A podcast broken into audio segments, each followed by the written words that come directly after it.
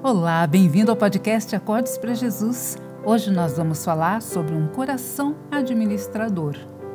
Vamos ler juntos Deuteronômio 28, 12 e 13.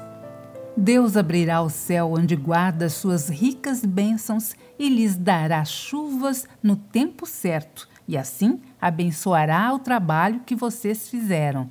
Vocês emprestarão a muitas nações, porém não tomarão emprestado de ninguém se obedecerem fielmente a todos os mandamentos do Senhor Deus que hoje eu estou dando a vocês, ele fará com que fiquem no primeiro lugar entre as nações e não no último, e fará também com que a fama de vocês sempre cresça e nunca diminua. Deus nos promete bênçãos e prosperidade se o obedecermos.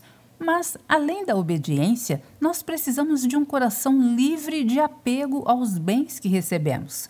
Sabemos que melhor é dar do que receber, emprestar do que tomar emprestado, mas nós precisamos estar preparados para receber tudo o que Deus tem para nos dar, sabendo que nós somos apenas administradores. Ele é o dono de tudo e ele determina o que faremos com nossos recursos a quem emprestaremos, a quem ofertaremos.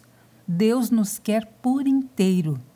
Que o nosso coração seja livre de egoísmo e pronto para obedecer o Senhor. Nós queremos viver tudo que o Senhor tem para nós e deixar que Ele nos use para abençoar outras vidas.